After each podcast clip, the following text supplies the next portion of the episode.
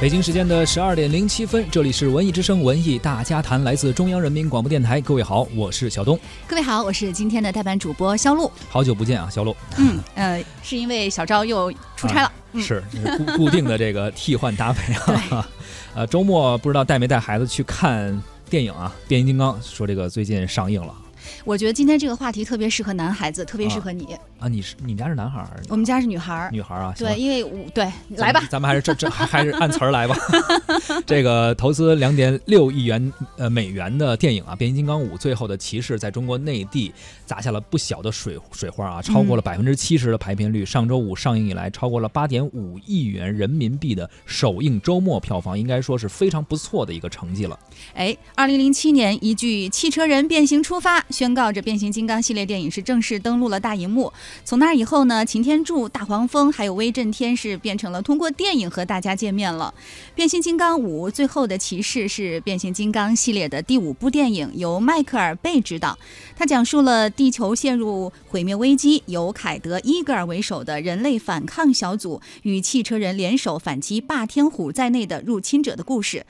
今年是变形金刚系列的第十年了哈，从零七到一七，也是迈克尔·被宣布执导的最后一部变形金刚的影片。据说呢，变五有两条故事线，一条是变形金刚的成长史，一条是人类面临的新的威胁。相信很多，特别像刚才肖璐说的，很多男孩子啊，从小到大可能是看着变形金刚的动画片然后玩他的这个玩具，到后来有了电影，这个过程中长大起来的。嗯，今天呢，咱们的文艺大家谈就来聊一聊这部正在热映的电影，从一款玩具变成了一个超级大 IP。哎，你小时候是不是有过这样一个玩具呢？呃，今天你是否又会选择来到电影院再次去观看它呢？欢迎您在收听节目的同时关注我们的微信公众号“文艺之声”，发来文字留言，还有机会获得我们赠出的演出票。嗯，来看一下，呃，七月一号星期六晚上七点半，在北京展览馆剧场会有一场德云社张鹤伦的相声专场。哎，嗯，是由这个德云社的相声演员哈郭德纲的弟子张鹤伦即将带来的一场非常精彩的相声演出。如果您要是想感兴趣的话，想去看看这场相声专场的话，七月一号。星期六啊，十九点三十分在北展剧场。您现在就发送您的姓名加上电话加上相声专场这几个字，就有机会获得我们赠出的这个演出票。嗯。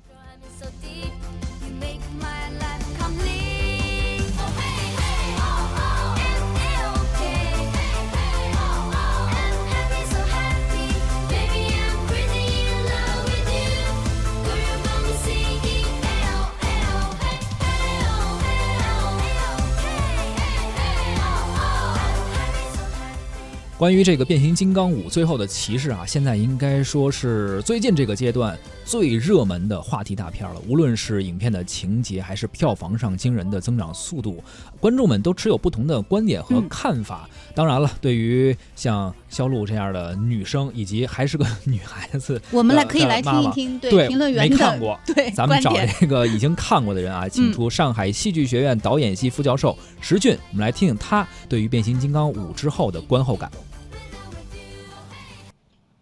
这几天呢，全国都在大暴雨啊，所以原来以为电影院里不会没什么人，可到电影院一看，哎呀，几乎都客满了。我想都是因为这部这个变形金刚五对我们还是有很大的吸引力啊。呃，首先来讲，变形金刚系列，我对我个人而言粘合度没有那么高。我到现在在电影院里看过就是第一部、第三部和第五部，其他两部都是在碟片或者那个电视里看的。呃，这个好像还不如《哈利波特》，《哈利波特》只有一部没在电影院看啊，这可能我心态上完全不一样。我我个人不是那么喜欢这种这个爆米花式的电影，但是呃这次还是去看了，因为我觉得这次据说这个导演还是放了很多情怀的东西进去。那么我看了一看呢，的确还有，比如说在这个这个片子里面啊，他对人的刻画也比较多。尤其是嗯，塑造了好像那个小女孩的角色啊，好像有些争议。有人说说说的去，好像没有太大作用，但我觉得还是有作用的。他给了一丝人的希望和悲天悯人的东西啊，这是原来的金刚系列电影当中不算不太有的这样的一个感受。那么，但是在这个动作场面设计上，我觉得略微有一点点雷同和脱离感啊。这个首先脱离的是什么呢？就在影片上半部呢，比较多的还是人类之间的战斗。呃，另外就是那个那个变形金刚介入以后，啊，它的这些动作设计啊什么的和前两部，呃，并并不是有太大突破啊，尤其是我觉得离第三部的设计技巧似乎还有一定的距离。所以在目前这五部当中，我还是最喜欢这个第三部，我觉得这第三部还是比较好的。那么，但是呢，这个片子还是保留的这个一贯的这个水准啊。我们知道，这个片子这个导演叫迈克尔贝啊，他其实也拍过很多很好的这个动作片。那么近十多年内，他几乎把所有的精力都放在了这个变形金刚的五部曲的这个创作上面。呃，那一个人创作，我觉得还是难免会缺少一点点新意啊。但是他的个性还是发挥的非常淋漓尽致，有些我有人说这是个荧幕上的战争狂人啊，所以他几乎每次都要把这个美军最新的这种装备给找来，然后以那种摧枯拉朽的方式进行对打啊，这个还是蛮蛮过瘾的，呃呃，但这一部戏来讲呢，我觉得他最后还是让这个虽然他的戏当中好像情感戏不多，但这次我觉得他突然还是在那个。呃，变形金刚上注入了一些情感性的东西，哎，我觉得还是非常不错的。呃，尤其是最后啊，当那个这个呃这个塞巴拉星球啊被被这个攻下来的时候，那个上面包括上面人已经丢了时候，我就觉得他把这时候这个擎天柱的那种看着这种这种纠结的感觉啊，虽然变形金刚很难去注入情感，但最少在这个时刻，我觉得还是给他这情感的流露性。还是，呃，表达的非常的酣畅淋漓的，啊，另外还有这个片子呢，这次片子除了那种很劲爆的这种打斗声效以外，音乐上也有所变化啊。如果，所以说虽然还是很有雷同，但是变化还是有的，嗯，但是毕竟这是一个 IP 题材嘛，大的改变也很难改变。如果真的改变的话，也许更多人会提意见。Only one survive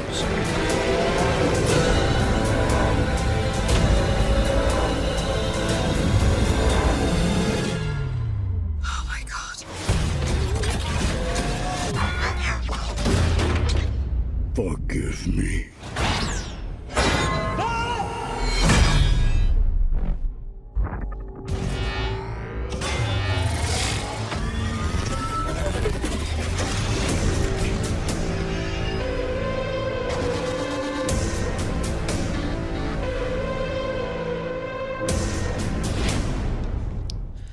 转眼已经十年了，迈克尔贝执导的真人版变形金刚已经拍到了第五部啊！这个系列的全球票房已经累计了四十六亿美元。简直是个摇钱树，真的。不过同时肯定有观众提出疑问哈，说十年间的陆续上映，对之前的这个情节呢都已经有一些生疏了，甚至呢根本就没有看过。那对于这样的观众，是不是需要对电影变形金刚系列的呃一到四都要有有所了解，才能够走进电影院呢？我们再来听一下石俊老师是怎么说的。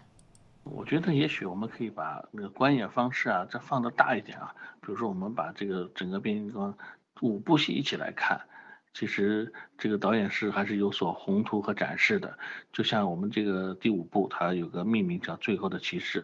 这里面感有种中世纪的那种骑士感，有种悲壮感啊。其实他也是想把这个作品当中注入很多他想要的那种精神元素的东西。啊，这个导演其实我觉得还本身来讲也是很有意思啊。他他原来实际上是拍过很好的 MV，嗯，广告片。也拍过几部非常有意思的商电影，还有一个《金石末节》吧，好好像都是很不错的片子。但是在这十年当中，他就把他所有的创作的精力都投入到这个变形金刚当中。啊，我觉得他整体上还是不断在创新的，但是毕竟来讲，他是有一个个性的局限在那里，但是也会有一种审美的延续在那里。那那个新的片啊当中还会换导演什么的，所以这。这五部变形金刚，我觉得整体上还是比较，呃，水准是一致的啊，而且是有一个整体结构在那里的，所以呢，有机会可以五部一起看，也可以最后看看这第五部的这个作品啊。另外，我这里呢也呃也会有这样的一个分析，就是这两天有人在这样争论说，好像这部片在美国本土的市场好像评分比较低，嗯，票房也不太好，但是在中国好像就是昨呃周六一天已经突破三亿票房的。我个人觉得这个片子在票房在八亿以上应该没什么问题，因为在我们这两代人都很迷恋这个变形金刚，虽然是过去很糙的变形金刚也让我们非常的喜欢，呃，所以有这样的一个情节在那儿，所以我相信这个片子还是在大陆还还是会有很好的成绩的。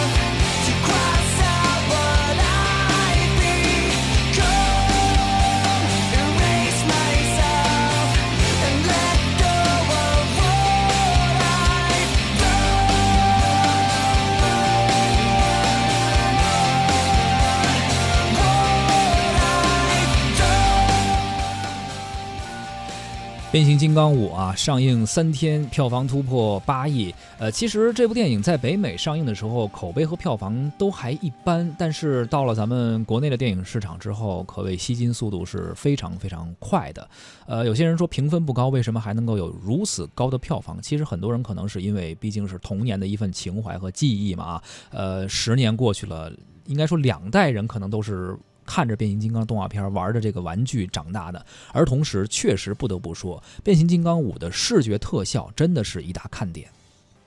嗯。我们看到说，这个最后的骑士哈是全球使用两台 IMAX 摄影机进行这个 3D 实拍的电影，两台 IMAX 摄影机实时拍摄出来的这种 3D 画面呢是非常高清明亮的。所以我们可以看到，在电影的宣传过程当中啊，导演迈克尔贝最引以为豪的就是我们是今年唯一的一部真 3D 电影。难道这个 3D 还有假 3D 吗？你看啊，有人很多很多朋友可能就问了，说为什么是真 3D？大家去电影院看 3D。也好，IMAX 也好，都是为了看这个视觉效果。其实这也是变形金刚一直以来吸引人的一个特点。我记得我看的第一部 IMAX 3D。是《阿凡达》第二部，就是《变形金刚》，我忘了是几了。其实从原理上来说啊，很多人都说什么叫呃真真三 D 和假三 D。嗯，原理上来说，科学家英国的科学家查理惠斯顿爵士曾经根据人的两只眼睛因为成像不同的现象，发明了立体眼镜。呃，因为左眼和右眼看的不一样，产生一个视觉错觉，这就产生了三 D 的这个原理。而真三 D 3D 的电影，我们从技术和电影艺术两个层面来分析。比如说，技术上，一部三 D 电影在拍摄的时候可以用三 D 摄影机进行拍摄，还有一种就是用普通的摄影机去拍摄。后期制作的时候制作成 3D 格式，你看这个一听就是假 3D，因为你实际上拍的不是用 3D 摄影机拍的，但是你最后出的格式是 3D 摄影呃 3D 的格式，这就是假的。呃，那么。考虑艺术层面来说，比如优秀的 3D 电影横扫奥斯卡七项大奖的《地心引力》，就是用一部后期转制的 3D，呃，说明它并不是一部真正的 3D 电影，但是它并不妨碍一个电影成为一个好的作品。但是真正的三 D 电影来说，实际上就像《变形金刚五》一样，它是要真正的用三 D 摄影机去拍摄，并且这次比较有。呃，值得强调的一点就是，这次的变形金刚五是用两台两台设备去拍摄的，所以从技术上来说，呃，应该说是目前来说最高的一种拍摄的手法吧。而在我们观众的角度来说，在看这个电影的时候，比如说现场的一些爆炸呀，有一些这种碎片呀，包括这个变形的这种场面啊，呃，让我们看到可能感觉更有这个真实感吧，真的是身临其境。嗯，所以你看，刚才我们说，呃，一一部分是因为情怀哈，很多人是因为小的时候可能呃就是玩着这个变形金刚长大的。但是我们现在再走进电影院呢，我觉得除了情怀之外，肯定还要有一些制作上的更用心的一些细节的体现。是的，除了自己那份情怀啊，除了电影本身的呃艺术的水准以外，技术其实也是一直支支持的呃艺术发展，包括电影工业在内。不断发展的一个非常重要的原动力，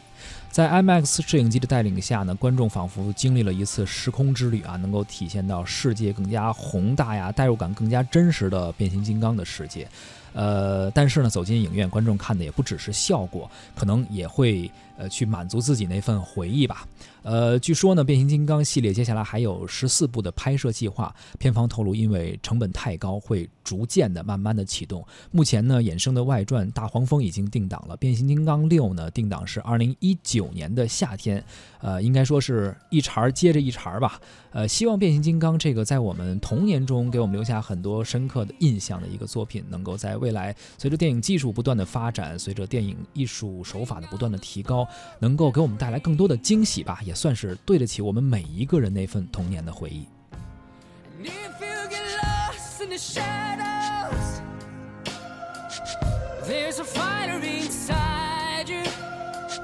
to be the light that